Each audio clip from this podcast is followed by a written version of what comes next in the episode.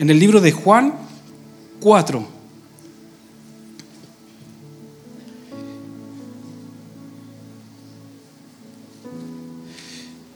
Vamos a leer harto, así que lo vamos a hacer con reverencia ante el Señor, en el nombre de Jesús. Dice, cuando pues el Señor entendió que los fariseos habían oído decir, Jesús hace y bautiza más discípulos que Juan, aunque Jesús no bautizaba sino sus discípulos, salió de Judea y se fue otra vez a Galilea. Y le era necesario pasar por Samaria.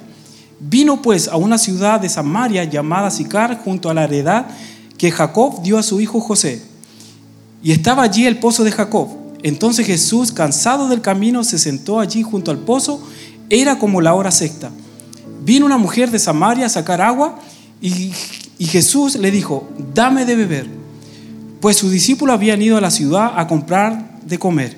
La mujer samaritana le dijo, ¿cómo tú siendo judíos, judío, me pides a mí de beber que yo soy mujer samaritana? Porque judíos y samaritanos no se tratan entre sí. Respondiendo Jesús, respondió Jesús y le dijo, si conocieras el don de Dios y quién es el que te dice, dame de beber, tú le pedirías y él te daría agua viva. La mujer le dijo, Señor, no tienes con qué sacarla y el pozo es hondo. ¿De dónde pues tienes el agua viva? ¿Acaso eres tú mayor que nuestro padre Jacob, que nos dio este pozo, del cual bebieron él, sus hijos y sus ganados? Respondió Jesús y le dijo, cualquiera que bebiere de esta agua volverá a tener sed, mas el que bebiere del agua que yo le daré no tendrá sed jamás, sino que el agua que yo le daré será en él una fuente de agua que salte para vida eterna. La mujer le dijo, Señor, dame de esa agua, para que no tenga yo sed, ni venga aquí a sacarla. Jesús le dijo, ve, llama a tu marido y ven acá. Respondiendo la mujer y dijo, no tengo marido. Jesús les dijo, bien has dicho, no tengo marido, porque cinco maridos has tenido y el que ahora tienes no es tu marido. Esto has dicho con verdad. Le dijo la mujer, Señor, me parece que tú eres profeta. Nuestros padres adoraron este monte y vosotros decís que en Jerusalén es el lugar donde se debe adorar. Jesús le dijo, mujer, créeme que la hora viene cuando ni en este monte ni en Jerusalén adoraréis al Padre. Vosotros adoráis lo que no sabéis, nosotros adoramos lo que sabemos. Porque la salvación viene de los judíos. Mas la hora viene y ahora es cuando los verdaderos adoradores adorarán al Padre en espíritu y en verdad.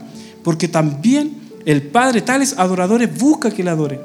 Dios es espíritu y los que le adoran en espíritu y en verdad es necesario que adoren. Le dijo la mujer, sé que ha de venir el Mesías llamado el Cristo. Cuando Él venga nos declarará todas las cosas. Jesús les dijo, yo soy el que habla contigo. Wow, qué hermoso. Tomen asiento, mis hermanos.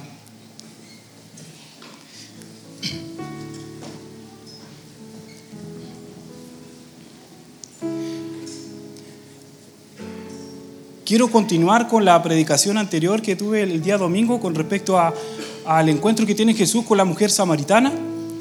Y se dice que Jesús se presenta ante la mujer, eh, se empieza a revelar de manera progresiva. Y eh, la mujer no se da cuenta de que el que está al frente es Jesús mismo, es el Cristo, el Mesías. Esto nos enseña de que ¿Cuánta misericordia tiene Jesús de esta mujer y cuánta misericordia tiene Jesús de nosotros y cuánta paciencia también el Señor tiene de nosotros? Porque el Señor dice que habla de muchas maneras, de muchas formas y a veces no nos damos cuenta que el Señor está hablando en nuestra vida y nos pasa en nuestra vida cotidiana y a veces uno no sabe reconocer la voz cuando el Señor está hablando. El pan de cada día, dice la palabra, danos hoy. Y muchas veces el pan de cada día es una palabra, pero también son detalles del amor del Señor con respecto a nosotros. ¿Le ha pasado que usted está en, eh, no sé, llega a la casita y no sé, un día de calor y tiene sed? Y justo va al refri, oh, y hay un juguito ahí, heladito. ¿Le ha pasado alguna vez o no? Y fíjense que ahí por más mínimo que sea el detalle, pero el Señor está hablando de su amor y, de su cuidado porque sabía que nosotros íbamos a llegar cansados, eh, muertos de sed. Y cuando uno toma eh, esa, esa agüita o ese juguito, wow, dice, gracias Señor. Y, nos damos cuenta que el Señor está pendiente de los detalles más mínimos de nosotros. Y siempre debemos ahora ver de qué manera el Señor está hablando, de, qué manera o de qué forma el Señor nos habla. De hecho, en todo tiempo el Señor nos va a estar hablando. A veces nos habla por intermedio de nuestros hijos, de nuestra esposa, en el trabajo. Es más, la, la naturaleza nos enseña de, de, nuestro Dios que existe. ¿Vieron la cordillera cómo estaba hermosa? ¿Quién fue el diseñador, el que hizo eso, esa foto tan hermosa? ¿Quién lo hizo? Nuestro Dios. Y aún así uno le da gloria a nuestro Dios. ¿Sí? Amén. Bien, entonces como decía que Jesús se presenta ante la mujer samaritana progresivamente y, aquí Jesús mostrando su paciencia. De acuerdo a, las descripciones eh, de las personas que se encontraron con Jesús o que Jesús también se encuentra con las personas, eh, se dice que la mujer samaritana era la mujer, diríamos, con más fracasos, con más rollos, podríamos decir en términos chilenos, no sé, con más problemas, eh, con muchas malas decisiones y aún así el Señor sigue instando a tener un diálogo con, aquella mujer. Y se dice que fue esta mujer al pozo a la hora sexta. Se dice que la hora sexta es la hora del mediodía, porque en, la tradición judía la hora o el día comienza desde las seis de la mañana. O sea, si es la hora sexta, seis horas más tarde es mediodía. Y se dice que solamente eh, se iba a buscar al pozo eh, a la hora de la mañana o en la tarde, porque a mediodía pegaba todo el sol y nadie iba a buscar eh, agua, a no ser que no se topara con nadie. Entonces esta mujer va a mediodía, dando a entender de que, claro, luego que Jesús le profetiza a esta mujer lo que estaba haciendo, da a entender que esta mujer no se quería topar con nadie, no se quería cruzar con nadie. Pero fíjense la misericordia de Jesús que, vuelvo a decir, comienza a hablar con la mujer y cuando Jesús le pide agua, esta mujer se sorprende. La sorpresa de esta mujer, porque ¿cómo tú siendo judíos me estás pidiendo agua? Aparte, eh, la tradición judía se decía que no debían conversar con mujeres. Y, en la cultura de Samaria también, o sea, una mujer no podía estar hablando sola eh, en la ciudad. El hombre no podía estar hablando. Pero fíjense que aún Jesús, rompiendo todo el protocolo cultural, lo rompe el esquema, por amor a lo que quería soltar para aquella mujer. Y por eso esa mujer se sorprende y dice, pero ¿cómo tú, siendo judío, me estás pidiendo agua? Yo creo que se sorprendió tanto porque quizás les daba vergüenza ir a la ciudad y, pensaba que nadie la podía considerar. Pero Jesús, la humildad que tenía un hombre, un judío, pidiéndole a una mujer. ¿Cómo se sentiría usted si, por ejemplo, eh, una persona, no sé, importante, o no sé, viniera, eh, no sé, el presidente de la República y dijera, eh, ¿me puedes dar de beber? ¿Cómo se sentiría usted? Así como, ¿cómo me estáis pidiendo a mí? Si podría pedirle a otro. Y uno se siente como honrado, ¿cierto? Privilegiado. Oh, ya. entre paréntesis, de, no importando el color político, ¿cierto? El Señor nos manda que debemos honrar también a la autoridad. ¿Ya? porque me quedaron viendo algunos. no, bro. Bien. ¿Qué es lo que ocurre entonces, resumiendo un poquito de... Mi esposita me mira ahí. Eh, este diálogo Jesús le revela el corazón del Padre. Fíjense que Jesús al principio no se presenta directamente a la mujer como el Mesías, como el Cristo, sino que lo enfoca primero, fíjense, en el agua. Y el agua, en la palabra, en la escritura, es tipo de Espíritu Santo. Y aquí el Señor revela algo a esta mujer, algo hermoso, porque le empieza a hablar acerca de la dispensación de la gracia, de lo que iba a ocurrir. Y habíamos dicho de que la mujer es tipo de iglesia. Entonces le estaban revelando acerca de lo que iba a hacer el Espíritu Santo posteriormente. El agua es tipo del Espíritu. Y luego después la conecta con el Padre. Cuando dice, más la hora viene y ahora es cuando los verdaderos adoradores adorarán al Padre, dice, la conecta con el Padre. Y luego que la conecta con el Padre, Él se presenta. Cuando la mujer dice, sí, va a venir eh, el Mesías llamado el Cristo y Él nos declarará todas las cosas. Y Jesús se presenta. Recién se presenta ahí. Fíjense el lenguaje que Jesús tiene. Muchas veces Jesús va a dialogar con nosotros de acuerdo a nuestro lenguaje. A veces no vamos a describir ciertas cosas cuando el Señor esté hablando, pero no va a hablar a nuestro lenguaje. ¿Cuál era el lenguaje de la mujer? Ella necesitaba agua.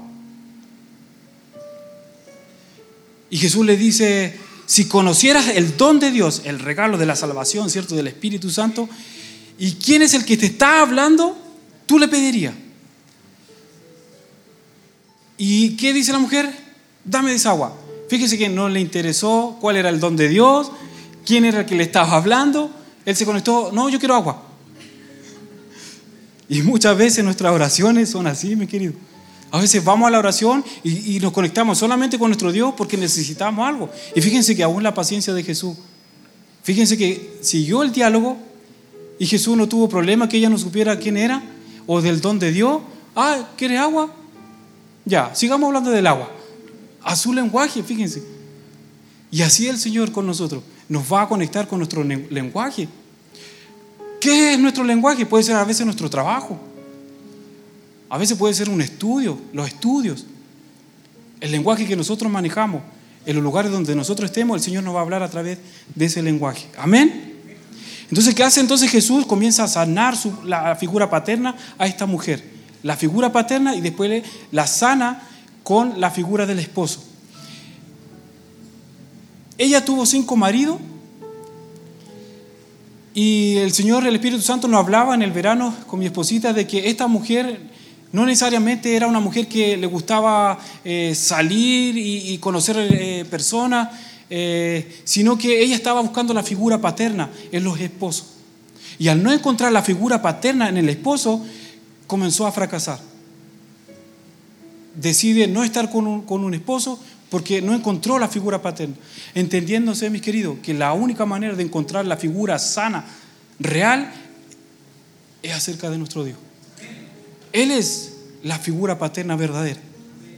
Entonces da a entender de que esposas no busquen en su esposo la figura paterna, porque su esposo no es padre de ustedes, sino que es esposo. Cuando uno entiende eso, comienza el trato, eh, comienza a, ser sanado. Porque a veces tendemos nosotros los hombres a encontrar a la mamita en la esposa. ¿Sí o no?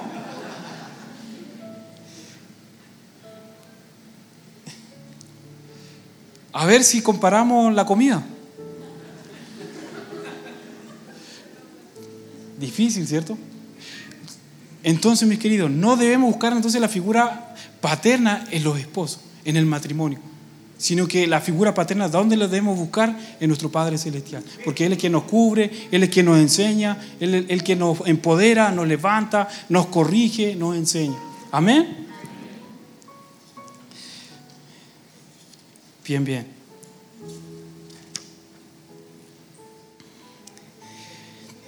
Jesús dice que entendió que los fariseos habían oído decir que Jesús hace y bautiza más discípulos que Juan. Yo tomaba dos puntos importantes, que Jesús entendió, dice, y que estaba en esa región de Judea, dice, sale y se va a Galilea. Y dice después que él era necesario pasar por Samaria. Qué importante, mis queridos, cuando nosotros tenemos la revelación de Jesucristo, comenzaremos a ser entendidos también en los tiempos. Y el Señor quiere que nosotros seamos entendidos en nuestro actuar. Me explico un poquito. Jesús entonces, entendiendo de que debía tomar la decisión de salirse de aquella ciudad e ir a otra ciudad, nos enseña, vuelvo a decir, que cuando nosotros tomamos a Jesucristo y comenzamos a orar y conocemos a conocer, sabremos con exactitud y entendido en los tiempos qué cosas debemos tomar decisiones. A veces el Señor nos está mandando de que debemos salir del lugar donde estamos y meternos a otra dirección, a otro lugar. Y muchas veces por la falta de revelación de Jesucristo no tomamos esa decisión y nos quedamos pegados, nos quedamos fijos en lugares donde el Señor ya no nos quiere tener. Y el Señor quiere que nosotros seamos entendidos en los tiempos. La única manera para ser entendidos es que vayamos a su palabra, que seamos llenos de la, de la presencia de Dios, llenos del Espíritu Santo. Mucha gente está en el lugar equivocado, cuando Dios lo está enviando a otro lugar y se quedan estancados. Amén. Fíjense, en Primera de Crónicas 12:32, los hijos de Isaacar dice, De los hijos de Isaacar, 200 principales. Dice, eran entendidos los tiempos y que sabían lo que Israel debía hacer, cuyos dichos seguían todos sus hermanos. Qué importante entonces ser entendido de los tiempos para saber qué es lo que debemos hacer. ¿Y qué es lo que va a producir que saber lo que debemos hacer en Cristo? Fíjense, dice, cuyos dichos seguían todos sus hermanos. Quiere decir que una buena decisión que nosotros tomemos también va a afectar a nuestros, a nuestros hermanos, a la gente que nos rodea. Cuando comenzamos a ser exactos y el Señor quiere que hoy día la iglesia sea exacta en sus decisiones, en su pensar, en sus intenciones de su corazón, que seamos exactos. ¿Cómo podemos ser exactos? Vuelvo a decir, ser llenos de Cristo. Daniel 11:32 dice, con lisonjas seducirá a los violadores del pacto, dice, más el pueblo que conoce a su Dios, dice, se esforzará y actuará. Conocer significa tener tiempos con Él, pasar tiempos de intimidad con Él, para poder actuar como el Señor quiere que nosotros actuemos. Daniel 12:3 dice, los entendidos resplandecerán como el resplandor del firmamento y los que enseñan la justicia a la multitud, como la estrella a perpetua eternidad. El 10 dice, muchos serán limpios y emblanquecidos y purificados. Los impíos procederán impíamente y ninguno de los impíos entenderá, pero los entendidos comprenderán. Fíjense, son palabras del Señor que quiere que nosotros eh, seamos entendidos en nuestro tiempo como vida personal, pero también en la vida del cristiano. ¿Vamos bien ahí, mi querido? Bien. Fíjense que dice Jesús que él era necesario pasar por Samaria. Samaria siempre será el lugar que no queremos visitar. Porque cuando Jesús entendió, dice que estaba en Judea y dice que sale y va a Galilea. De Judea a Galilea, entre medio estaba la ciudad de Samaria. Y nadie de los judíos quería pasar por Samaria. Y Jesús dice, me es necesario pasar por Samaria. ¿Qué es Samaria, mis queridos? Es el lugar del conflicto. Es el lugar donde quizás hablaron mal de nosotros. Es el lugar donde no nos gustaría ir. Es el lugar donde quizás pueden estar nuestros enemigos. Yo puse ese lugar donde alguna vez estuvimos peleados. Y Jesús dice, es necesario pasar por Samaria. Es necesario, mis queridos, la reconciliación. Es necesario revisarnos y preguntarnos, ¿qué persona nos hizo daño? O nosotros, ¿a quiénes le hicimos daño? Y es necesario pasar por Samaria. Es necesario ir a resolver, a reconciliarnos con aquellas personas que alguna vez nos defraudaron, alguna vez nos apuntaron con el dedo o nos dejaron caer en el camino. Y a veces hay que ir a, confrontar o a veces hay que ir a soltar perdón. Mis queridos, la puerta de la sanidad es el perdón. La puerta de la sanidad es el perdón. Y fíjense que el Señor dice que si nosotros no perdonamos a aquellos que nos han ofendido, dice, el Padre no nos puede perdonar. Muchas veces sabemos esto, pero no lo vivimos, no lo practicamos. Y el Señor quiere que nosotros lo practiquemos.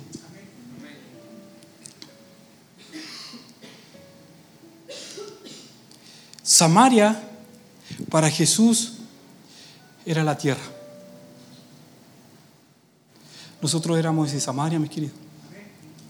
Nosotros, nosotros éramos los que desobedecimos en el huerto del Edén. Y fuimos destituidos de la gloria de Dios a una condenación eterna. Y fíjense el amor de nuestro Señor Jesucristo. Estando en el cielo, dice, es necesario pasar por la tierra. A tener una charla con nosotros. A sentarnos a tomar un café. A decirnos es necesario conversar. Y la cruz, ¿qué simboliza, mis queridos? La cruz simboliza el perdón, la gracia, la justificación y la reconciliación. Fíjense lo que dice en Romanos 5.8, dice. Mas Dios muestra su amor para con nosotros en que siendo aún pecadores, Cristo murió por nosotros. Pues mucho más estando ya justificado en su sangre, por él seremos salvos de la ira Porque si siendo enemigos fuimos reconciliados con Dios por la muerte de su Hijo, mucho más estando reconciliados seremos salvos por su vida. Y no solo esto, sino que también nos gloriamos en Dios por el Señor nuestro, nuestro Jesucristo, por quien hemos recibido ahora la reconciliación. ¿Saben lo que ocurrió en la cruz? No solamente el Señor nos perdonó nuestros pecados, y no teníamos por dónde, y eso ahí el Señor manifiesta su gracia. La gracia era el regalo que nosotros no merecíamos y nos perdona en la cruz. Fíjese, no solamente nos perdona, la cruz no solamente nos perdona, sino que nos justifica ante nuestro Dios. Es como esto, que si nosotros estuviéramos y transgredimos la ley eh, de tránsito, y no sé, pongámosle que chocamos con alguien, y entre personas decimos, eh, te perdono, ya, dejémoslo aquí saldado, pero ante la ley estábamos infringiendo una ley. Entonces, ¿qué hace el Señor? No solamente nos perdona, sino que nos lleva a la corte. Es más, no nos lleva a la corte, Él va a la corte. Y nos dice, ellos están perdonados, ellos están justificados por mi sangre. Fíjense, no solamente nos justificó, sino que después nos reconcilia con quién? Con el Padre. Porque el Señor pudo haber dicho, los perdono y listo. Y quedamos nosotros aquí en la tierra sino que también nos justificó. ¿Para qué nos justifica? Por medio de su sangre, para librarnos, dice, de la ira venidera. O sea, nos libra de la condenación eterna. No solamente quedaríamos acá, pero dice que nos reconcilia ahora con el Padre. Y nos hace acepto en el Padre y pasamos ahora a ser hijos. Se va entendiendo que no solamente el Señor nos perdonó, sino que ahora nos hace ser hijo. Y es más, nos dieron herencia. ¿Cómo? La muerte de Jesús, me es necesario pasar por Samaria. La herencia, mi querido, no teníamos por dónde conseguirla. Y, eso no lo conseguimos por ser bueno o por ser malo. Y eso nos baja un poquito a nosotros, a veces el orgullo, el ego, porque a veces creemos que por nuestra fuerza obtenemos las cosas y a veces creemos que por el talento vamos a conseguir las cosas. No, no, no, esta herencia no la conseguimos por habilidad humana, no la conseguimos porque éramos más aptos que otros, no, no, no, no. Nosotros estamos muertos en delito y pecado y estábamos en la condenación eterna y Cristo nos llamó con su amor eterno y nos trae al reino. Así que nos hace volver humildes. Y es más, dice, de lo recibido de tu mano, dice, de eso le damos. O sea, lo que tenemos no es nuestro, es de Él. Pero con un corazón agradecido rendimos nuestras coronas delante de Él. El apóstol Pablo decía que debíamos tener ese sentir que hubo en Cristo Jesús, ¿cierto? El cual siendo en forma de Dios no estimó el ser igual a, a Dios como cosa que aferrase, dice que se despojó a sí mismo tomando forma de siervo y estando en la condición de siervo, dice que se humilló a sí mismo, estando en la condición de hombre, dice, haciéndose obediente hasta la muerte y muerte de cruz. Fíjense, yo decía el otro día, los rangos que nosotros debemos tener, el mismo ejemplo que debemos tener de nuestro Señor Jesucristo. Se despojó a sí mismo, se hizo siervo, luego se hizo hombre y estando en la condición de hombre, muere. O sea, ¿hacia dónde vamos creciendo nosotros, mis queridos? Hacia abajo. O sea, cuanto más nos humillemos, más crece Cristo. Y fíjense que la actitud de Jesús de humildad, de humillación, operó en la obediencia. O sea, siempre mi corazón debe estar enfocado en la obediencia, un corazón postrado, operando en la obediencia. Y fíjense que el Padre exalta a nuestro Señor Jesucristo. ¿Se recuerda?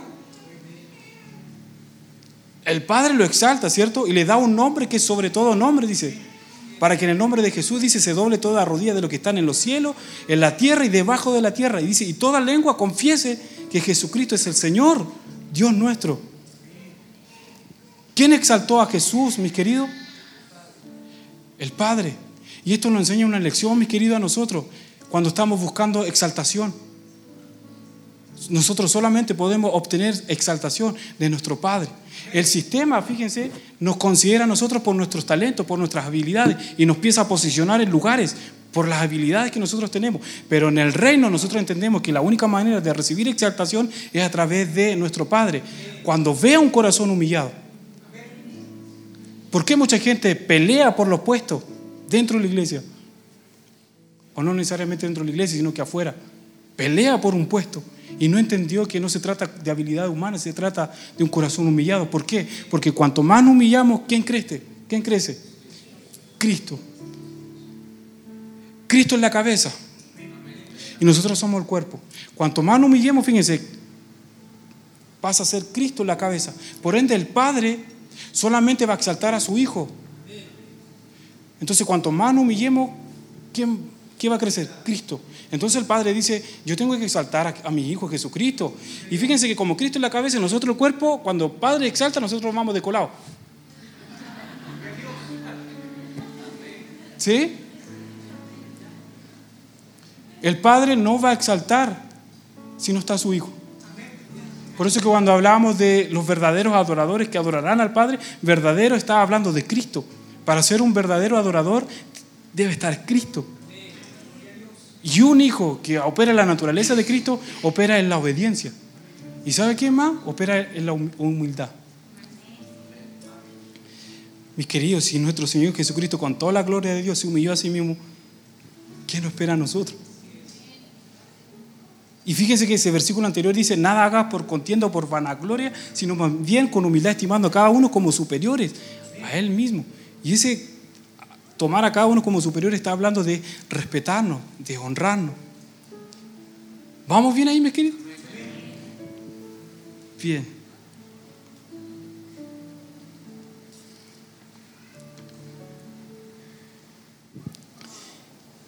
Mati, si me ayuda, quisiera poder hablar un poquito de lo que hablé el domingo pasado acerca de la adoración. Es donde dice verdaderos adoradores que adorarán al Padre. Ahí van.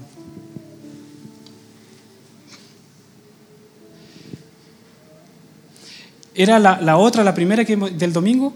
Perdón, mi querido.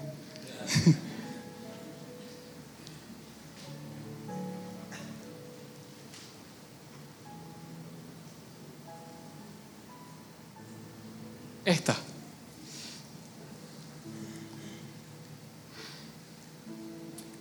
Lo que está anotado ahí es el resumen del capítulo 4 de Juan 23. Cuando dice, más la hora viene y ahora es cuando los verdaderos, dice, adoradores adorarán al Padre, dice, en espíritu y en verdad. Ahora sí les pido que vayan al siguiente. Verdadero, ¿quién es la verdad? Es Cristo. Por ende, entonces el Padre cuando está buscando a los adoradores, está buscando a su Hijo en nosotros. O sea, nosotros sin Jesucristo no podemos ser adoradores y no podemos levantar una adoración verdadera, sino que tiene que estar Cristo. Y dice, el Padre no hará nada sin su Hijo Jesucristo. ¿Qué hay en nuestro Señor Jesucristo? Hay obediencia, hay humillación, Él es manso y humilde, Él se sujetó y se sujetó a la voluntad del Padre. Esto nos enseña de que si Cristo está en nosotros, comenzaremos a hacer la voluntad del Padre. Y es por eso que es necesario ahí conocer a nuestro Dios.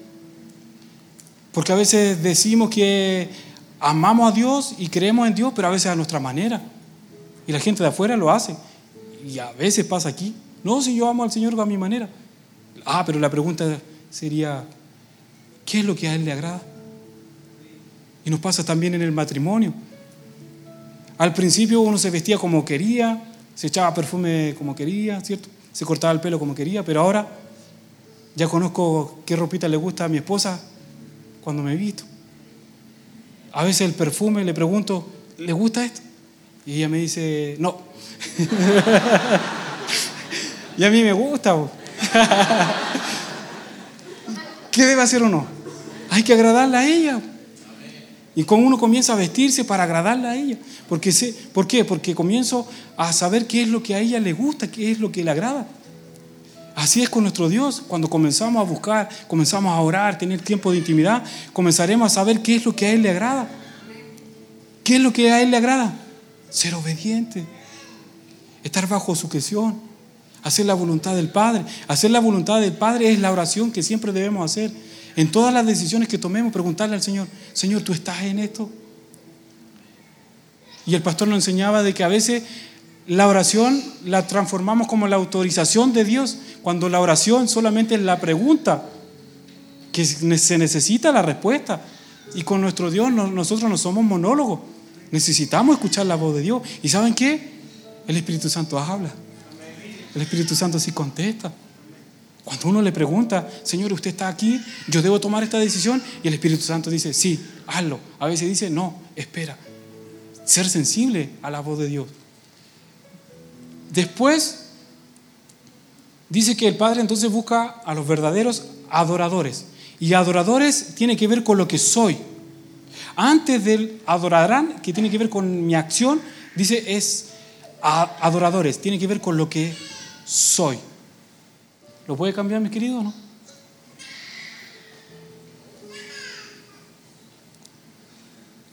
¿No? Sí, ahí sí. Ya, mire.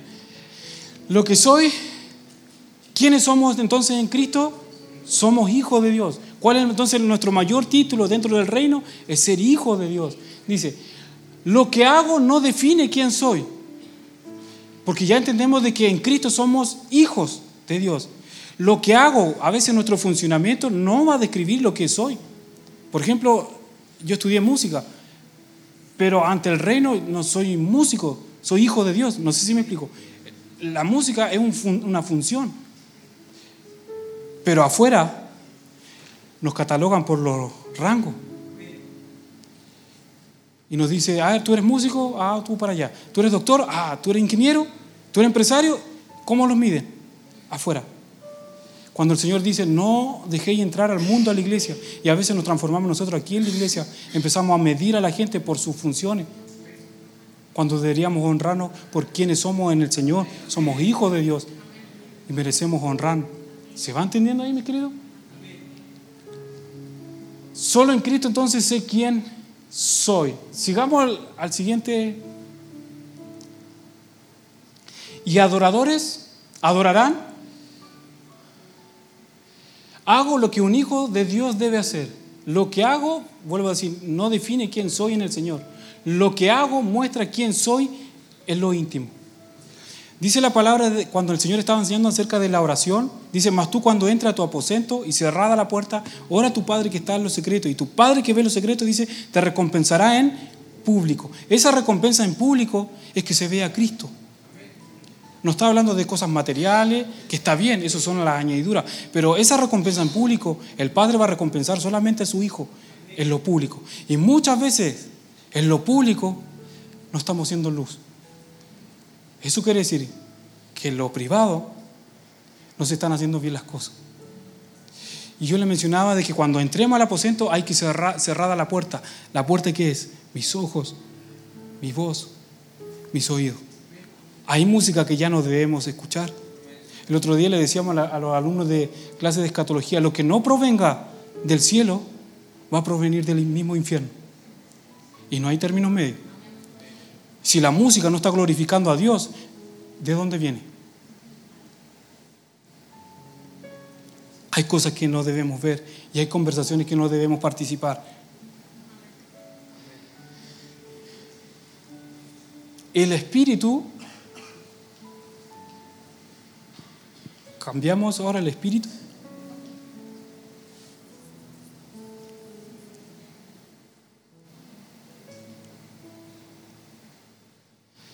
Cuando está hablando del espíritu, está hablando del espíritu del hombre.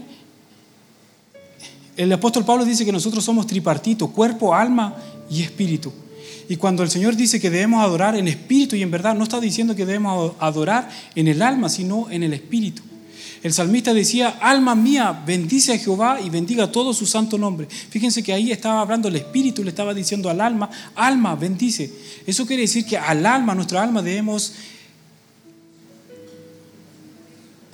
someterle cierto al Espíritu y debemos decirle, alma, usted tiene que bendecir a Jehová. Y a veces el alma no va a querer ir a la iglesia, no va a querer ir a la oración, no va a querer adorar.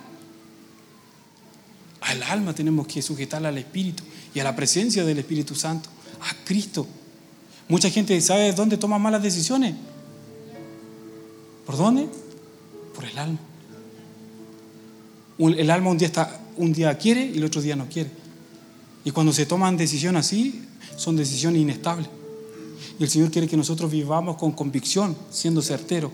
Y el Espíritu se conecta con el lenguaje del reino. El lenguaje del reino es el lenguaje de fe, convicción, ser certero, determinado. Amén. Y finaliza con la verdad. ¿Quién es la verdad, mi querido? Cristo.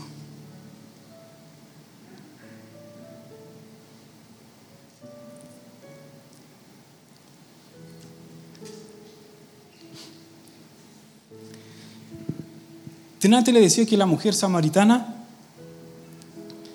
y Samaria era Samaria era la tierra y la mujer samaritana representando a la iglesia.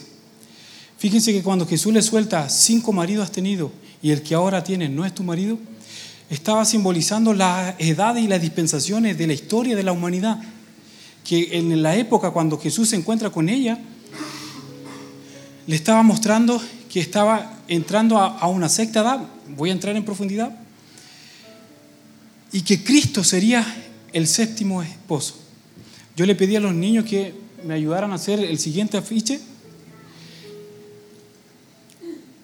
que Jesús le estaba profetizando a la mujer, cinco maridos has tenido, quiere decir que hubieron cinco momentos en donde Dios trató con el hombre, en donde manifestó su gracia, al manifestar su gracia viene luego la desobediencia y luego de la desobediencia viene un juicio.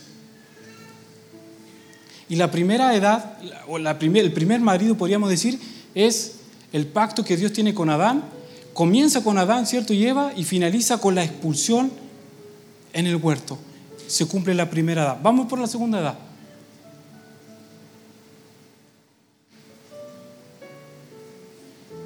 la edad, antediluviana. Luego que finaliza la expulsión de, Adán y Eva, comienza la dispensación también del el Señor involucrándose con el ser humano y aparece Sed eh, operando en reconocer a Dios como el Dios Salvador. Y fíjense que después aparece Noé y finaliza con el diluvio. Hubo un juicio, también la gente comenzó a desobedecer. La tercera, tercera edad está involucrado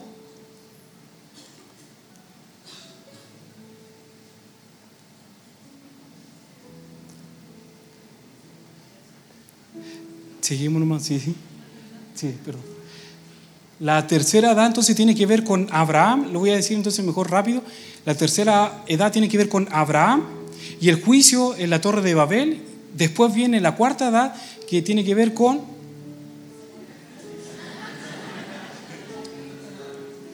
La tercera edad, lo dije, ¿cierto? La cuarta edad, ¿cierto? El pacto con Abraham y la promesa de los creyentes y finaliza con el juicio mediante el Cordero de Pascua se pone fin a la esclavitud de Israel. Y la quinta edad es donde comienza Moisés en el desierto y a la tierra prometida. Y la quinta edad está finalizando y va, iba a finalizar con la muerte de nuestro Señor Jesucristo. ¿Sí? Entonces cuando Jesús le dice a la mujer samaritana, cinco maridos has tenido, eh, quiere decir que le estaba diciendo a la humanidad que ha estado con cinco maridos y nunca ha estado con nuestro Dios. Que ha estado adulterando con el sistema, comprometiéndote y buscando placeres con el mundo y no yendo a la palabra de Dios. Has intimado con el sistema. Has intimado con las cosas temporales. Has intimado con lo material. Has amado más el dinero que ante la presencia de Dios. Has amado más el trabajo antes que la presencia de Dios. estaba diciendo Jesús a la mujer samaritana. Has estado en adulterio. Has tenido pecados inmorales. No has sabido reconocer la voz de Dios. Y el Señor nos manda que sepamos reconocer la voz de nuestro amado. ¿Cuál fue el error en el huerto del Edén? Que Eva no supo reconocer el diálogo que estaba teniendo con la serpiente. No supo reconocer la voz. Fíjense que cuando Adán recibe la orden de no comer de todo el huerto, de todos los árboles del huerto, le dice que no comas, perdón, que comas de todos los árboles del huerto menos uno que está en el medio. Fíjense que a Adán se le dio la orden. Adán tenía la responsabilidad de transmitir bien a Eva. Adán, figura de Cristo. Eva, figura de mujer. Adán no hizo bien las cosas. Cuando Eva es tentada, fíjense que Eva contesta de la misma manera acerca del mandato de nuestro Dios. Sí, de todo árbol podemos comer, dice Eva, menos del árbol que está en medio del huerto. ¿En qué falló Adán? En que no le enseñó a su mujer a escuchar la voz de Dios. Porque ¿qué hacía Eva escuchando una voz que no, que no era la de su padre? ¿Qué hacemos nosotros a veces dialogando con una voz que, la, que no es la de nuestro Señor? No saber reconocer, ser sensible a la voz de Dios. Dios quiere que seamos sensibles a su voz, que pasemos tiempo en intimidad, que sepamos reconocer la voz de nuestro Dios. Fíjense, el huerto que estaba en el medio es el huerto de la ciencia del bien y del mal. Estaba el árbol de la vida que representa a nuestro Señor Jesucristo. Pero fíjense que el árbol de la ciencia del bien y del mal también tiene un bien. ¿Por qué fue engañado Eva? Porque vio lo bueno de ese árbol, pero no se fijó y no fue sensible a lo malo que traía ese árbol. Y el Señor nos insta ahora a saber reconocer la voz de Dios. Mi querido, todo lo bueno que nos pase, no todo va a provenir de Dios. Debemos identificar que si nos está pasando algo bueno y si está abriendo una puerta, debemos reconocer de qué árbol va a provenir. ¿Va a provenir del árbol de la vida o el árbol de la ciencia del bien y del mal. Me explico. Si nosotros nos ganáramos, no sé, unos pasajes a Miami y nos vamos a juntarnos con el pastor, ¿es bueno eso? Si nos ganáramos unos pasajes a Miami, es bueno. Deberíamos ahora preguntarnos de qué árbol viene. ¿De qué tipo de árbol, árbol viene? Y no necesariamente las cosas buenas que nos pasen son de nuestro Dios. ¿Por qué mucha gente toma malas decisiones? Porque no sabemos reconocer la voz de Dios. No sabemos reconocer que Dios no está en ese asunto. Y llegamos y le damos y le damos. Tomamos malas decisiones. Debemos conocer la voz de Dios, mis queridos. Debemos pasar tiempos con el Señor. Saber reconocer su voz. Saber reconocer y ser sensible a su voz. ¿Qué es lo que produjo a esta mujer samaritana? Produjo que tuviera pecados inmorales. Apocalipsis 2.17 dice, el que tiene oído, oiga lo que el Espíritu dice a la iglesia. Dice, al que venciere, daré a comer del maná escondido y le daré una piedrecita blanca y la piedrecita escrito un nombre nuevo, el cual ninguno conoce sino aquel que lo recibe. Fíjense que aquí el Señor nos promete el maná escondido y cada vez que se hable de maná está hablando de la palabra. Hay una palabra que está reservada para sus hijos íntimos. Y fíjense que esta iglesia, la iglesia de Pérgamo, e, ella fornicaba pecados inmorales. Los pecados inmorales te harán y nos harán no saber reconocer la voz de Dios y la revelación de Jesucristo y su misterio. Necesitamos arrepentirnos. Necesitamos buscar más de Dios. Los cuatro seres vivientes, fíjense que aparecían en el capítulo 4, dice que estaban llenos, llenos de ojos por dentro y por fuera. Estaban llenos de ojos por dentro y por fuera. Cuando nos acercamos más ante su trono, cuando nos acercamos más a la intimidad, con dos ojos ya no va a ser suficiente para ver la gloria de Dios. Cuanto más busquemos del Señor, el Señor más visión nos va a dar de las cosas que debemos hacer. Más sensibles vamos a ser de las cosas que debemos hacer. Mucha gente no ve lo que está ocurriendo a su alrededor porque, porque no ha pasado tiempo con el Señor. El Señor le dice a la iglesia de la Odisea, unge tus ojos con colirio. Unge. Unge viene de ungüento del aceite del Espíritu Santo. Necesitamos al Espíritu Santo, mis queridos. Necesitamos que el Señor empiece a limpiar nuestros ojos. La presencia del Espíritu Santo la necesitamos. Debemos amar, debemos orar, pedirle a Él. Y fíjense hacia dónde debe estar enfocada nuestra oración. En pedirle sabiduría, ¿cierto? Y entendimiento y revelación de Jesucristo. ¿Para qué? ¿Para, para qué pedir sabiduría? ¿Para saber más de la Biblia? Con nuestra sabiduría humana no podremos entender toda la gloria de Dios. Necesitamos al Espíritu Santo que nos revele a la persona de Jesús. Necesitamos que nos revele en el corazón del Padre. Pero si no pasamos tiempo a solas con el Señor, lo que hagas en privado será recompensado en lo público. Y lo que espera el Señor que en lo público mostremos a Cristo, que impartamos a Cristo.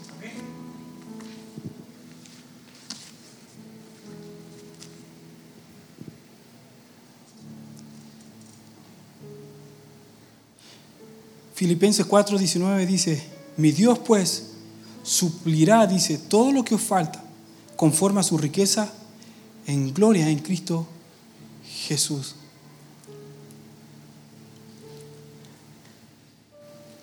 Nuestro Dios sabe de lo que tenemos necesidad. Sabe de las cosas que necesitamos en el día a día. Y la promesa, fíjense, ya está dada, que nos suplirá todo lo que nos falta fíjense, conforme a su riqueza en gloria en Cristo Jesús. El Padre necesita que nosotros estemos en Cristo. Fuera de Cristo el Padre no podrá suplir nuestras necesidades. Todas nuestras decisiones deben estar en Cristo.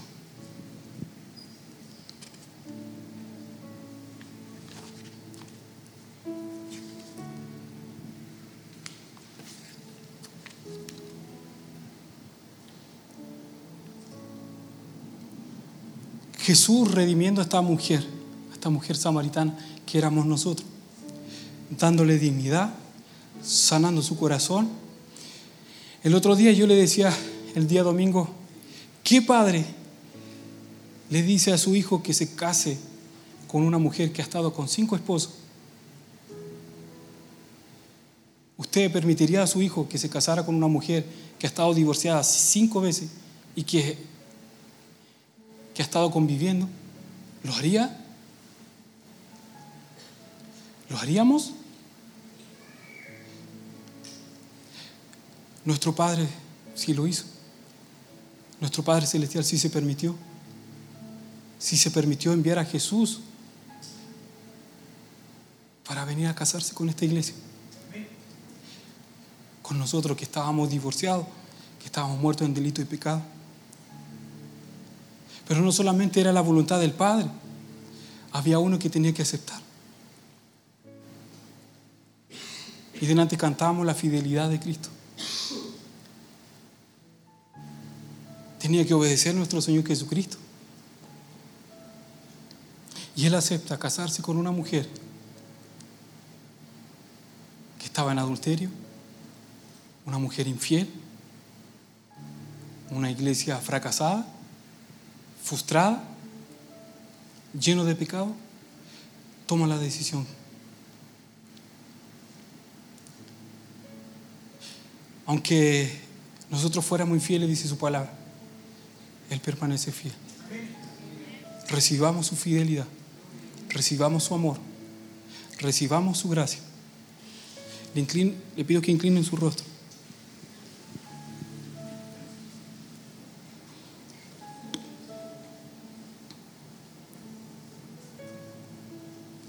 Señor, en esta hora recibimos tu gracia, queremos recibir tu perdón, queremos recibir tu fidelidad.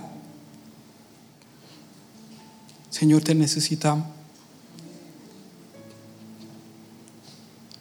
Señor, en esta hora nos despojamos de nosotros mismos. A veces estamos tan llenos de nosotros mismos que no te damos lugar a ti, no te damos espacio. Te pedimos perdón. A veces estamos estamos tan llenos del sistema, tan llenos de cosas por lograr, tantos proyectos, y a ustedes te dejamos en un segundo plano. Señor, no queremos ser como esa mujer que ha estado intimando con cosas que no son tuyas. Señor, perdónanos por nuestros pecados, perdona nuestros errores, perdona nuestras malas decisiones, perdónanos por amar más las cosas materiales quizás que antes de tu presencia. Cuando entendemos de que tú lo llenas todo, eres nuestro Señor y permaneces fiel. Señor, enséñanos cada día a ser una iglesia que esté apasionada por ti, que te ame con todo su corazón, que no busque placeres fuera de ti, sino que busque tu amor, busque tu abrazo, mi Señor. Señor, si nuestras vestiduras han estado manchadas, te pedimos que las vuelvas a limpiar. Que vuelvas a limpiar nuestras vestiduras, Jesús. Que nos vuelvas a cubrir con tu gracia, con tu perdón. Levántanos si hemos tropezado y hemos caído. O si han habido pecados inmorales, mi Señor, y donde no te hemos podido ver. Perdónanos por muchas veces que tomamos decisiones y nunca te consideramos. Enséñanos a ser sensible a tu voz. Queremos escucharte. Unge nuestros ojos, mi Señor. Unge nuestros ojos para poder verte, para poder contemplar tu hermosura. Porque cuando te vemos, sabemos quiénes somos en ti. Cuando te vemos, cuando vemos tu hermosura, nos sentimos plenos. Lava, Señor, lava, límpianos con tu sangre nuestros pecados. Llénanos de ti, mi Señor, llénanos de tu presencia.